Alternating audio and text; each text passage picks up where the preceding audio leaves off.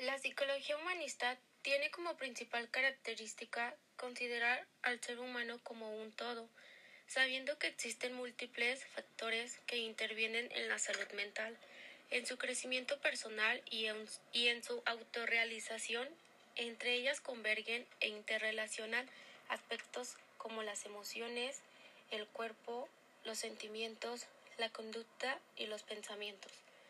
No nos equivocamos si decimos que este enfoque es perspectiva teórica y práctica al alza a día de hoy, como una de las corrientes psicológicas más, más destacables. Es un legado que vale la pena conocer y que nos puede dotar, sin duda, de las valiosas herramientas.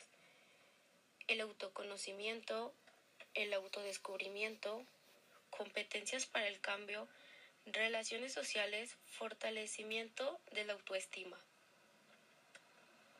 Pocos enfoques de la psicología ponen de forma directa su mirada en los rasgos y comportamientos positivos del ser humano. Es a partir de ellas y de estas dimensiones desde donde debemos partir para favorecer la curación, el crecimiento y el cambio. Dentro de nosotros mismos hay una capacidad altamente valiosa que puede garantizar nuestro bienestar y equilibrio. ¿Cómo surge la psicología humanista? Un psicólogo, psicoterapeuta y uno de los exponentes más renombrados de la psicología humanista nos explica en un estudio publicado en la revista América Psicológica que a día a día este enfoque junto al de la psicología positiva configuran un avance dentro del campo de las ciencias, del comportamiento y la propia psicoterapia. Estamos en una corriente eficaz para tratar con gran cantidad trastornos psicológicos. Es sutil también como una herramienta de crecimiento y para mejorar las relaciones familiares. Así, y a pesar de la consolidada, que esto cabe decir que esta corriente psicológica es relativamente joven. La psicología humanista tiene que aparecer a media, apareció a mediados del siglo XX como una alternativa a las dos fuerzas principales, el conductismo y el psicoanálisis. Su finalidad era dar una respuesta diferente, abordando los problemas del ser humano y ofreciendo una perspectiva desde el ámbito de la salud más que de la enfermedad.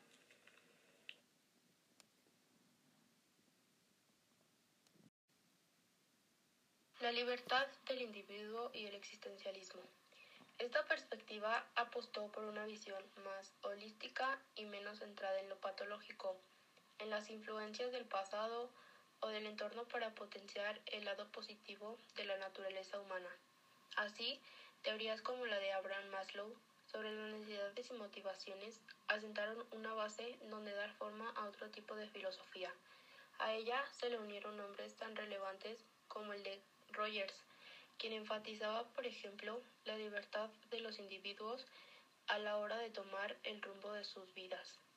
De este modo, los terapeutas humanistas de esta época creían firmemente que las personas están intrínsecamente motivadas para autorrealizarse, para avanzar hacia sus propias metas y alcanzar así la sanación, la sabiduría o esa cumbre personal a la que cada uno aspire. Se considera además a la persona como un ser individual al que es preciso atender de forma multidimensional y personalizada. Las raíces de la psicología humanista se encuentran a su vez dentro de la corriente filosófica del existencialismo europeo, un enfoque liderado por los nombres tan relevantes como Jean Paul, que decía que el hombre nace libre, responsable y sin excusas, Jean Jacques, eh, que decía que el hombre es bueno por naturaleza, es la sociedad la que lo corrompe.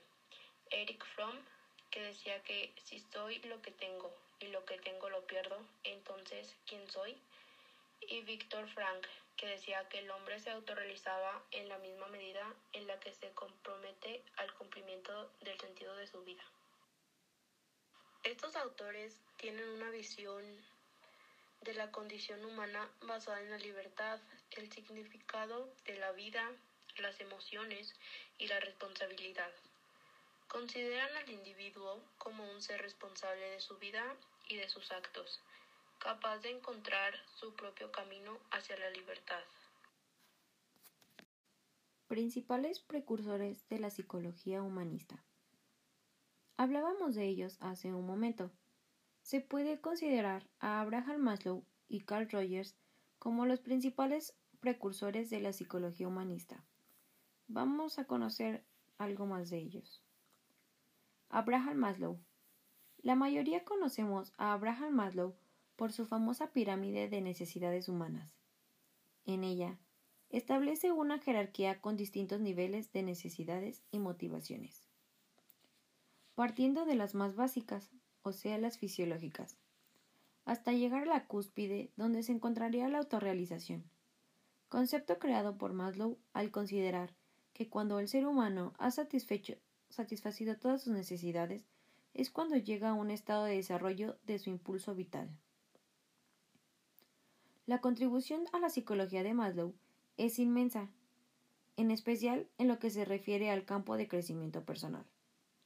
De hecho, al día de hoy se sigue revisando y actualizando conceptos como el de la autorrealización y un ejemplo de ello es el estudio realizado por el profesor Willard Mittelman de la Universidad de Georgia, donde propone sustituir este término por el de apertura experiencial. También tenemos a Carl Rogers. Carl Rogers apostó por una visión novedosa de hacer terapia, esa donde facilitar una relación más directa con el cliente, y este término que acuñó dentro de la psicología por considerarlo más adecuado que paciente.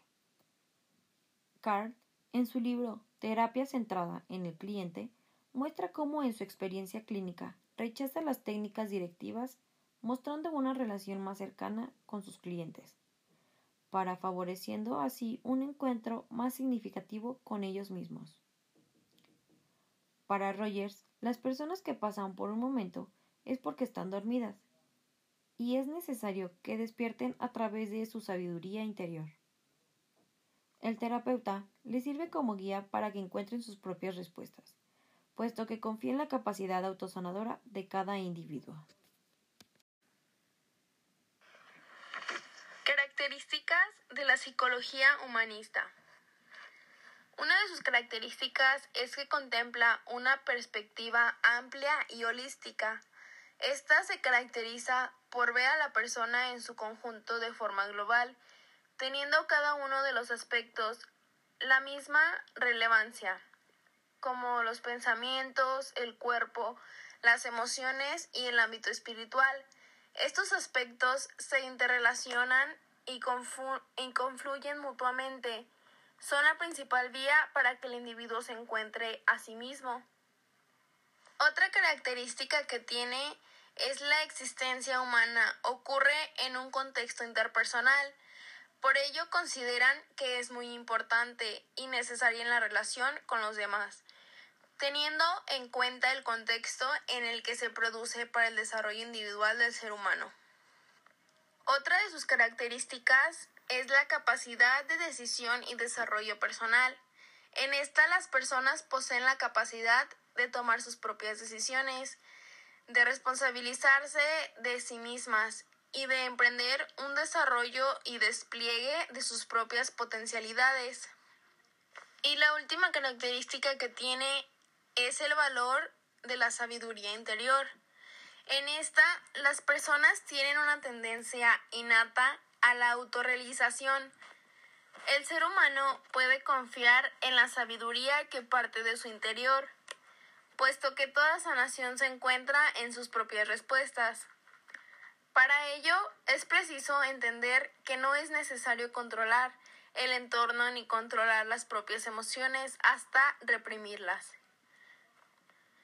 Para concluir, la psicología humanista se centra en el individuo desde una visión global, entendiendo que todos los aspectos que componen al ser humano son importantes. Se le considera un ser único, responsable de su propia experiencia, capaz de tomar conciencia de sus propios recursos para desarrollarse, llegar a la autorrealización y descubrir sus propias potencialidades. Por último, mencionaré los principios de la psicología humanista. 1. El hombre es más que una suma de parte. 2. El hombre es la esencia en un contexto humano. 3. El hombre vive de forma consciente. 4. El hombre se halla en una situación de elegir. 5. El hombre es un ser orientado hacia una meta. 6. El hombre no es solo un ser.